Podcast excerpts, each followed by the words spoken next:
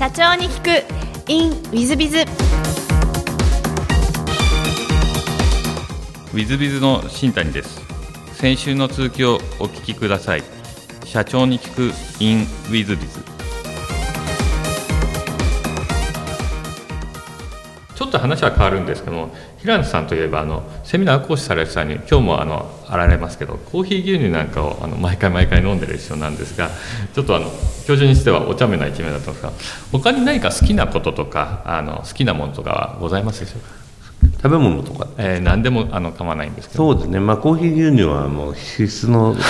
なんであとですね、まあ、悪い習慣でタバコがですね、はい、ずっとやめられなくて、はい、まあ、やめる気もないんですけども、えー、まあタバコとコーヒー牛乳を飲んで、まあ、本を読むとあれを書くというのが、まあ、非常に自分にとっては幸せな時間だという感じですね。そうですかあとはまあ肉類とか、まあ、何でも食べますけどね、はいはい、えー、結構自分で作るのも好きですし。そうでいらっしゃいます、はい、料理されるんです、ね、料理はものすごい僕はあ。の自分の言うのもあれですけど得意なんでまあ、最後は料理本でいこうかなみたいな。そうですか、ね、じゃあ料理本のプラットフォーム戦略冗談ですけど。でもあの料理とかは結構あの効率的なその仕事の仕方を考える上で非常に役立つんですね。例えばその同時進行で何かをやるということを多分主婦の方はやられてて、あの例えば何でしょう洗い物をしながらこう煮物をやったりとか、焼き物をやったりとかですね。その時間配分とかそういったものをですねものすごく効率的にやるのは実はなんか主婦の方っていうのはあの長けてんじゃないかなっていうふうにこう実感できますしあとスーパーなんかも行きますのであの物価と例えば野菜がどのくらい上がってるかとかいうのもあの肌で感じるようにしていて今レタスとかね急激になんか上がったりとかそう、ねえー、まあ、そういうなんでしょうなるべくこう経済というのを、まあ、現場で見るっていう言い方はあれですけども実態で見るようにはしてますね。うん、あとは寝ることですかね。そうですか。ええ、まあ料理でもあのビジネスというか経済を見てらっしゃるという話で、さすがあカール教授はちょっと違うんだなという感じさせていただきますけども、えでも面白いですよ。なるほど。はい、はいちょっとあのまた違う少し違う質問ですが、まあ、今後未来に向かって経営者はどのようなビジネスモデルを作っていくべきかなんていうのはどうお考えでいらっしゃいますか、あの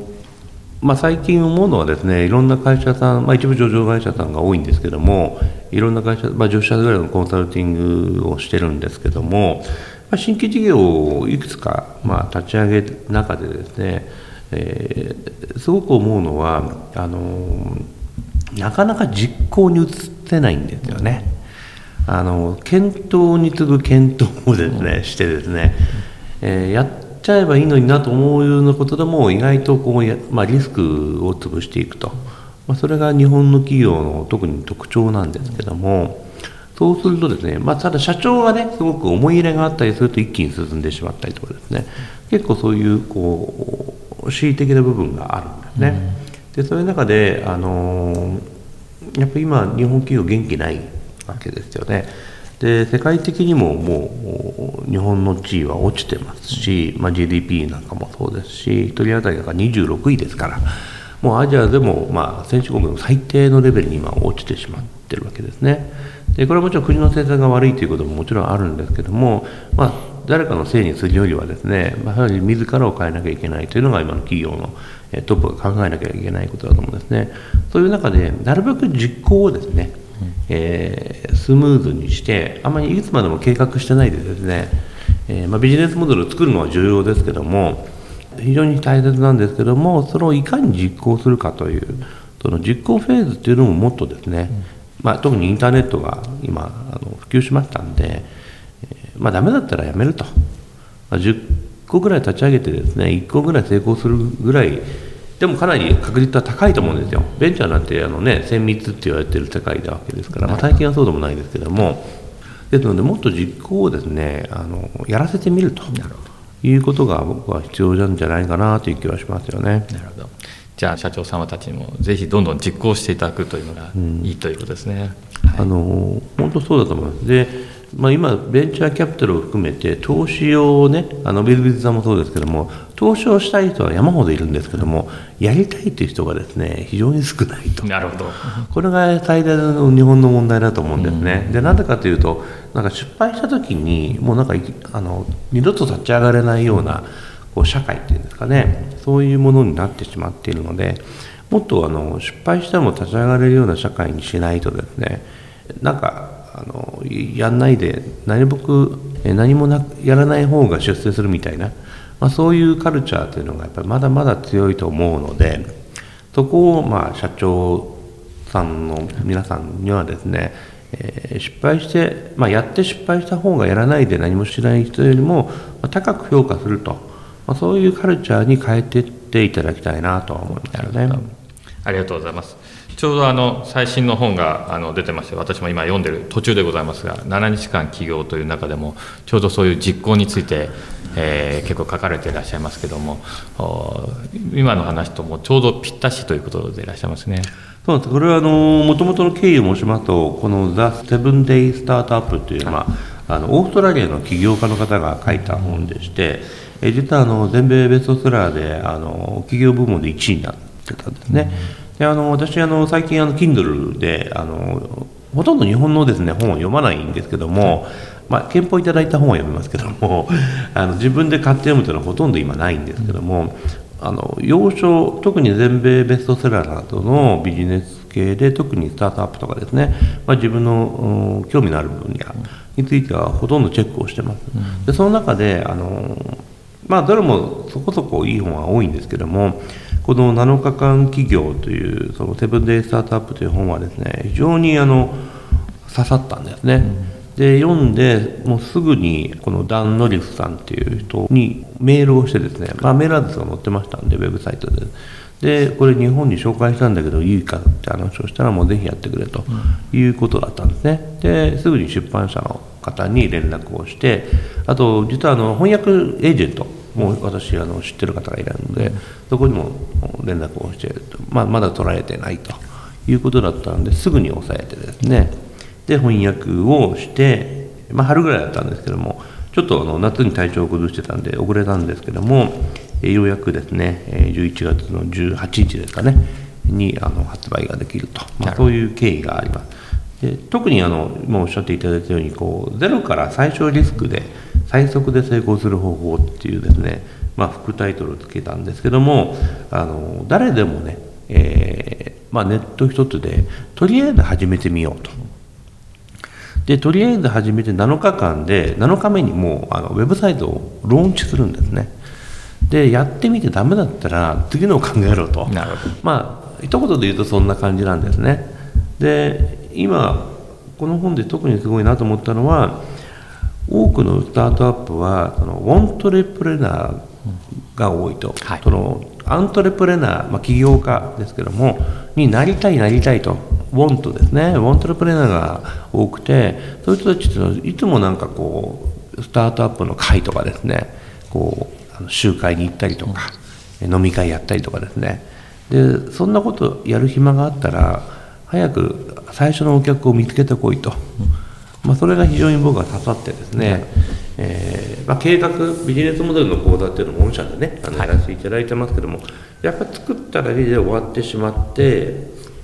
そこでなんか疲れ果てちゃってるという場合が多いんですけどもいかにそれをですねエクセキューション、まあ、その実行するかというところに非常にフォーカスをしてる本なんですね。なるほどなるほど、はい。まあ、私も読ませていただきまして大変あの興奮しながら読んでいる本なんですが、えっとまあ、私どもの会社でも、えっと、エヴァンジェリスト講座とかを講師をややっていただいてるんですが今度またこれでもまた講座を作ろうなんていう計画をされてらっしゃるというそうですね。あの先ほども言ったようにあの、まあえっと、ビジネスモデル構築セブンステップスというのがありましてこれは世界で1500人以上が受講している講座なんですけども、まあ、これはあの英語の版なんですけども日本ではあのウィル・ビズさんとやらせていただいてますけどもビジネスモデルを作った後にどうそれをローンチするかというところを、まあ、実際7日間はどうかは別としてですね、えー、具体的には例えばそのコピーライティング。それから、まあ、例えばワードプレスのようなウェブサイトの構築。それから SEO 対策とかですね、えーあるいは Google アナリティクスのようなその、まあ、実際のその分析ですね。こういったものあるいはキーワードの、まあ、どうやってこうコンテンツを作っていくのか、まあ、コンテンツマーケティングですね。こういったものをあの網羅的に学んで実際にまあ7日間7営業日なのか7週間か分かりませんけども、そういったもので立ち上げていくっていうものを今あの認定のコンサルタントの方と一緒にですねあの講座を作っていくということで動き始めてます。なるほど、そうですか。まあ、大変楽しみで、えー私もぜもうこの本は本当にお勧めですので、ぜひあの視聴者の皆さん方もお買い求めいただければなというふうに思っております。もう一つだけあの平野教授にお聞きしたいんですが、えー弊社と一緒にやってます、えーウィズと一緒にやってますビジネスモデルのあの構築講座、あそちらの方のちょっとあの宣伝を少しだけお願いできればと思いいます。、あのビジネスモデル、えー構築エヴァンジェリストというのと、えーまあ、プラットフォーム戦略コンサルタント講座というのが、まあ、2つあるんですね。で、まあ、プラットフォーム戦略コンサルタント講座の、まあ、最終的なゴールにしておりますけれども、その前提として、まずビジネスモデルというのを分かっていなければいけないということで、まあ、ビジネスモデルの、えー構築方法を学ぶ講座というのがあります。でそこのその講座を終了しますとですねあの DVD があの渡されましてこれを使ってですね、まあ、自らがプラットフォームを作ることができると。要はその勉強会の主催者になれるんですね。でそこにはあの私がもうあのビジネスモデル構築の内容を入れておりますので、まあ、そこで、えー実際に講師の方はワークショップをやると。実際にその場で生徒さんを集めて、えーそこでいろんなビジネスモデルを皆さんに作ってもらうと。まあ、こういう、まあ、機能がビジネスモデル構築エヴァンジェリストということですね。まあ、講師になれるということですね。で、それを終了した後にですね、えープラットフォーム戦略コンサルタントということで、まあ、プラットフォーム戦略について集中的に3ヶ月間、えー今回4ヶ月間ぐらいですからね、えーやりまして、えーそこでまあ問題演習、ディスカッション、ワークショップをやってですね、で、まあ、晴れて、認定コンサルタントになるとですね、今、まあえー20名弱ぐらいいらっしゃるわけですけども、えーこれは今度毎月ですね、あのグループ、まあ、Facebook のグループがありまして、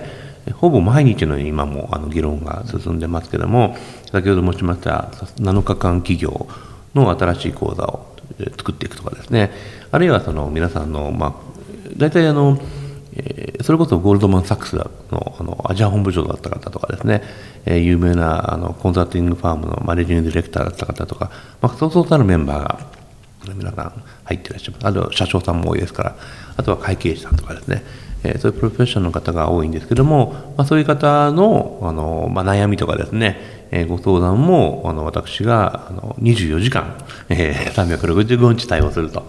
まあ、こういうう仕組みになってるわけですね。はいありがとうございます。まあ、私もあの、えー先生の受けさせていただいて、非常に勉強になりますし、あのあまりの知識量にちょっと、まあ、私の頭がついていけないぐらいだったんで、まあ、素晴らしいことだと思いますので、ぜひあの皆さん方、あーもしよろしければ、ウィズルのサイトからあーご参加してみていただければと思っております。よろしくお願いいたします。本日はお忙しい中、先生、はいありがとうございました。ましたよろしくお願いいたします。はいどうもありがとうございました。ありがとうございた。します。